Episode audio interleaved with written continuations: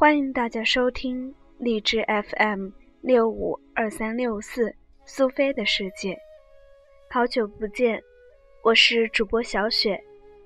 今天继续由我来为大家读《红楼》《红楼梦》第十五回：王凤姐弄权铁剑寺，秦金卿得去馒头庵。诗云：“话说宝玉举目见北境郡王水溶，头上戴着洁白簪缨，银翅王帽，穿着江崖海水五爪坐龙白蟒袍，系着碧玉红听带，面如美玉，目似明星，真好秀丽人物。”宝玉忙抢上来参见。水溶连忙从轿内伸出手来挽住，见宝玉戴着束发银冠，勒着双龙出海抹额，穿着白蟒箭袖，围着攒珠银带，面若春花，目如点漆。水溶笑道：“名不虚传，果然如宝似玉。”因问：“闲的那宝贝在哪里？”宝玉见问，连忙从衣内取了出来，递将过去。水溶细细的看了，又念了那上头的字，因问：“果灵验否？”贾政忙道：“虽如此说。”只是未曾试过。水溶一面几口称其道义，一面理好彩绦，亲自与宝玉戴上，又携手问宝玉几岁了，读何书。宝玉一一的答应。水溶见他语言清晰，谈吐有致，一面又向贾政笑道。令郎真乃农居凤雏，非小王在诗翁前唐突，将来雏凤亲于老凤身，未可量也。贾政忙陪笑道：“犬子岂敢谬陈经讲？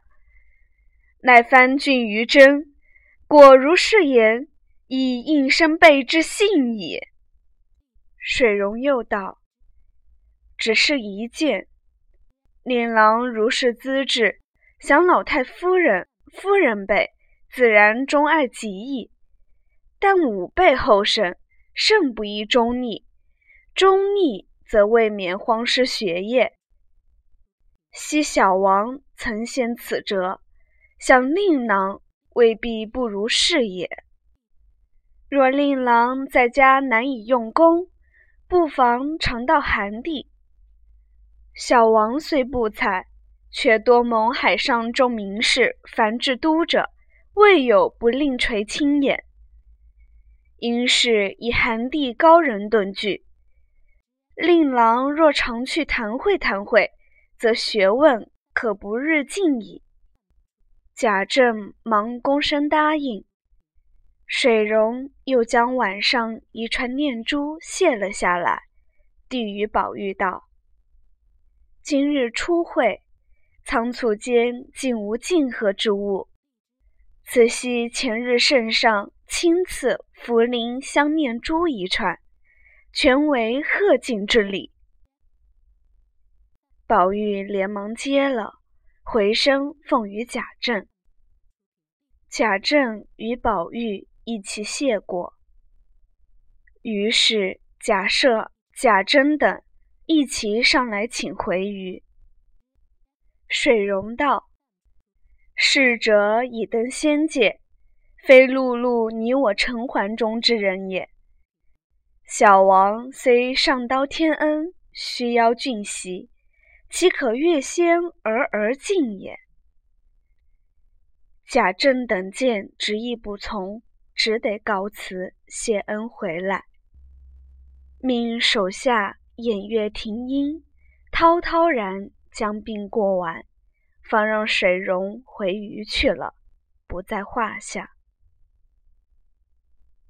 且说宁府送殡，一路热闹非常。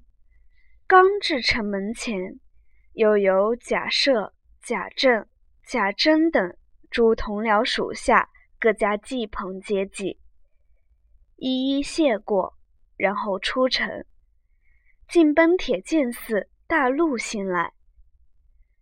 彼时，贾珍带贾蓉来到朱长辈前。让坐轿上马，因而贾赦一辈的各自上了车轿，贾珍一辈的也将要上马。凤姐因记挂着宝玉，怕他在郊外纵心逞强，不服家人的话，贾政也管不着这些小事，唯恐有个闪失，难见贾母，因此。便命小厮来唤他，宝玉只得来到他车前。凤姐笑道：“好兄弟，你是个尊贵人，女孩儿一样的人品，别学他们候在马上。下来，咱们姐儿两个坐车岂不好？”宝玉听说，便忙下了马，爬入凤姐车上。二人说笑前来，不一时，只见从那边两骑马压地飞来，离凤姐车不远，一齐窜下来，扶车回话：“这里有下处，奶奶请歇歇更衣。”凤姐即命请邢夫人、王夫人的侍下。那人回来说。太太们说：“不用歇了，叫奶奶自便吧。”凤姐听了，便命歇歇再走。众小厮听了，一带辕马，插出人群，往北飞走。宝玉在车内，即命请秦相公。那时秦相公正骑马，随着他父亲的叫。忽见宝玉的小厮跑来，请他去打尖。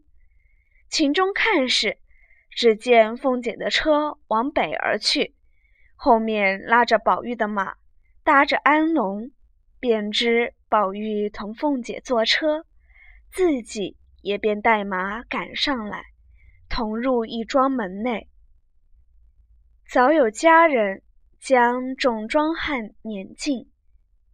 那庄村人家无多房舍，婆娘们无处回避，只得由他们去了。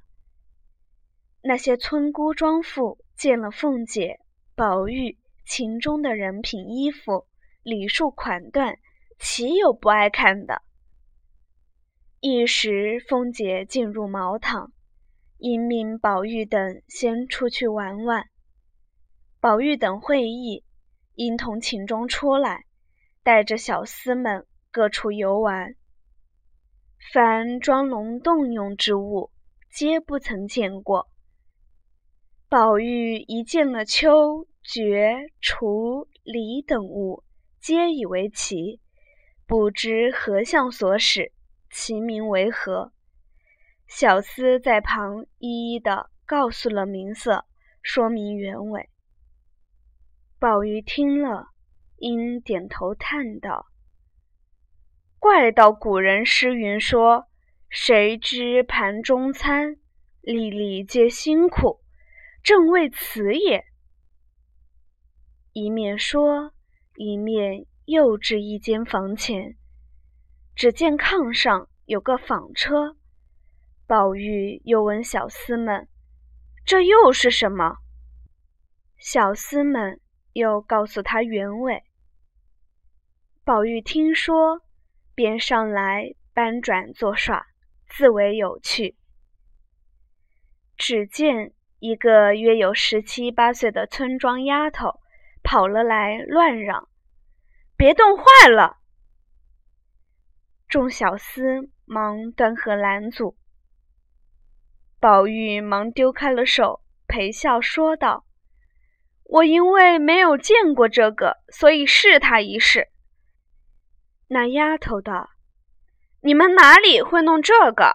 站开了，我防与你瞧。”秦钟暗拉宝玉，笑道：“此亲大有意趣。”宝玉一把推开，笑道：“该死的，再胡说我就打了。”说着，只见那丫头纺起线来。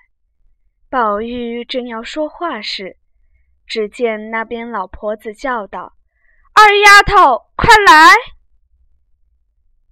那丫头听叫，忙丢了纺车，一进去了。宝玉怅然无趣。第十五回第一小节就全部读完，感谢收听。